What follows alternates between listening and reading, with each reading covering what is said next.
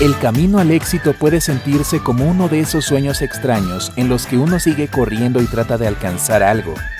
Pero ese algo se está moviendo más y más lejos constantemente. Al menos así es como me sentí después de años de luchar con el dinero viviendo de cheque en cheque y sintiéndome miserable por mi falta de progreso en la vida. Pero entonces me di cuenta de todo.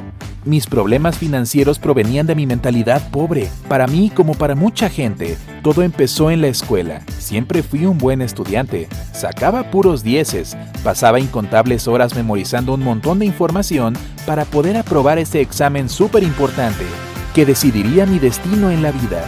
El miedo paralizante de no aprobar mis exámenes y de tener problemas con mis maestros o mis padres era suficiente para meterme de lleno en mis libros de texto, tanto en el salón de clases como en casa. Ya sabes, las horas y los horarios que te dan los profesores. Sí, estaba estudiando las 24 horas del día. Pero ahora entiendo que estaba encadenado a un escritorio en la escuela solo para aprender a estar encadenado a un escritorio en el trabajo en la edad adulta. Solo que cuando crezcas, te preocuparás de que tus errores te hagan ser regañado nada más y nada menos que por tu mismito jefe. Así que ese miedo paralizante de fracasar no va a ninguna parte.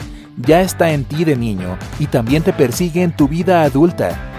La escuela te enseña a ser un trabajador obediente, no una persona exitosa. Pero ¿cómo es posible? ¿No se supone que debemos ir a la escuela por el conocimiento y la automejora? Más conocimiento equivale a buenas calificaciones. Buenas calificaciones significan un título universitario, que luego te da un trabajo bien pagado y ¡boom! Eres rico y exitoso. Nos lo han dicho toda la vida. Y podría ser así en un mundo perfecto, pero en realidad eso no es lo que pasa. Déjenme explicarles. Uno de mis maestros fue el primer adulto que se atrevió a quitarme esa venda de los ojos un poco. Decía, Aprobar un examen no es solo devolver conocimientos prestados. Cuando dijo eso por primera vez, mi cerebro de 17 años no tenía ni idea de lo que estaba hablando, pero ahora lo entiendo. Memorizar cosas no te hace un conocedor. Quiero decir, piénsalo, una semana o dos después de una prueba que era tan importante para ti, ¿todavía recuerdas toda esa información?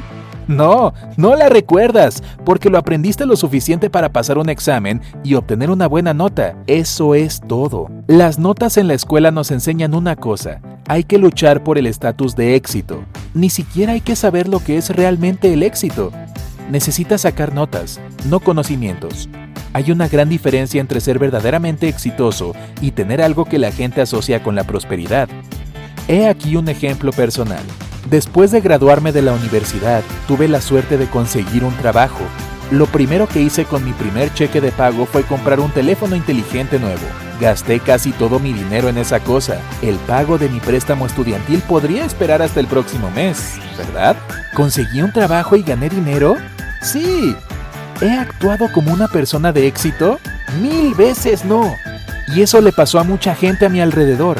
Alguien sacó un premio gordo en la vida, consiguió toneladas de dinero, pero eso no hizo a esta persona más próspera. El dinero solo vino y se fue. Y eso es porque el dinero está asociado con el éxito. Pero el verdadero éxito se trata de mantener tu riqueza. Eso es exactamente lo que no enseñan en las escuelas acerca del dinero. La meta final de tu educación es hacer de ti un buen empleado. Aprendemos a contar, seguro, pero no en el contexto cuando lo necesitamos como adultos. No sé ustedes, pero yo nunca he tenido 84 manzanas que tenga que repartir entre tantos amigos. Pero necesito declarar mis impuestos, pagar mis deudas, establecer un plan de ahorros para el retiro y tal vez aprender a abrir un negocio. Pero no, no te enseñan esas cosas, solo sobre dos trenes que se dirigen uno hacia el otro. Otra cosa sobre el dinero es que todos pensamos que se trata de que nos paguen. Y de nuevo, eso es lo que se aprende en la escuela. Solo que cuando eres niño son las notas, no un cheque de pago. Trabajas duro y te recompensan con una buena nota, cometes errores o no estudias lo suficiente y te castigan con una mala nota. ¡Reprobaste! Esa es la palabra que da más miedo cuando eres estudiante. Bueno, ¿puedo volver a hacer la prueba? ¿Qué pasa con el crédito extra? Por favor, no puedo reprobar esta clase. Y por supuesto, el fracaso es la cosa más grande que evitas como adulto también, porque ha sido afianzado en tu cerebro. Pero, adivina qué, el fracaso es algo bueno. Sí, me has oído bien. Una vez más lo sé por experiencia personal. Como siempre había pensado que el fracaso era malo o aterrador, no podía pensar en superarlo y lidiar con los obstáculos que me hacían fracasar. Cuando me faltaba dinero y quería algo, pensaba, no puedo solventarlo. Cuando me encontraba con algún problema pensaba inmediatamente, no puedo hacerlo. Inventaría excusas para no tener el tiempo, la energía, los conocimientos, lo que sea. Y esta es la mentalidad pobre que mencioné antes. Cuando haces este tipo de declaraciones, estás poniendo un punto final a tu proceso de pensamiento. Y eso es exactamente lo que no deberías estar haciendo. Inténtalo, fracasa e inmediatamente empieza a pensar en maneras de mejorar. Pero naturalmente tenemos miedo de correr riesgos, así es como funcionan nuestras mentes. Es mejor aceptar la derrota que desperdiciar más de nuestros preciosos recursos en un problema que una vez no pudimos resolver. Por eso tienes que reprogramar tu cerebro y sacarlo de esa mentalidad pobre. Intenta recordar que tus pensamientos son los que te definen como persona. En el momento en el que dices, no tengo suficiente dinero, tiempo o habilidades, te conviertes en lo que estás hablando. En lugar de hacer estas declaraciones finales que te impiden tomar el riesgo de seguir pensando de manera productiva, siempre puedes hacerte una pregunta en su lugar. ¿Qué puedo hacer para tener suficiente dinero? ¿Cómo puedo ahorrar algo de tiempo para lo que es importante para mí ahora? ¿Qué necesito aprender a hacer la próxima vez? A diferencia de las declaraciones que te frenan, las preguntas te mueven hacia adelante. Eso es lo que sé con seguridad ahora. Puede parecer que le guardo rencor al sistema educativo, pero no es así en lo absoluto porque conozco otra regla importante. No culpes a nadie ni a nada por tus defectos. De nuevo, ese es solo un pensamiento negativo que se te mete en la cabeza. No puedo decirte cuántas veces he oído cosas como, bueno, la escuela no me enseñó nada. O, el sistema quiere que te quedes tonto y pobre.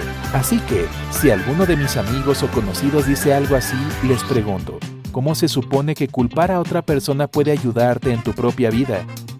Y nunca pueden responderme.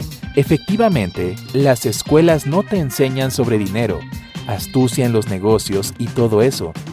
Pero eso no significa que no puedas aprender estas cosas por ti mismo. Sí, pero necesitas dinero para tomar un curso. Oh, y hay un mundo de información gratuita allá afuera. Así que, ¿qué te impide hacer tu investigación? Estar enojado con cosas abstractas es fácil, pero asumir la responsabilidad de tratar con un problema es más efectivo que solo quejarse de ello. Esta es otra cosa que he aprendido. Y un último pensamiento que me gustaría compartir con ustedes es la importancia de no ser codicioso.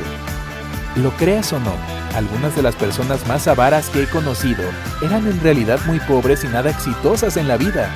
La codicia viene del mismo miedo a la pérdida y al fracaso que te mencioné antes. La gente más rica del mundo no trabaja por dinero, trabajan por una idea, un conocimiento y un deseo de crear algo o ser mejores en ellos. Así que un día decidí adoptar una visión positiva de las cosas y hacer solo lo que me gusta. Recorté mi presupuesto casi a la mitad y me involucré tanto en el trabajo que me apasionaba que realmente llegué a ser exitoso, incluso sin toneladas de dinero, aunque eso en realidad comenzó a llegar a mi dirección no mucho después de eso. Pero esos son solo mis pensamientos y mi experiencia personal. ¿Qué hay de ti? ¿Cuál crees que es el secreto para tener éxito?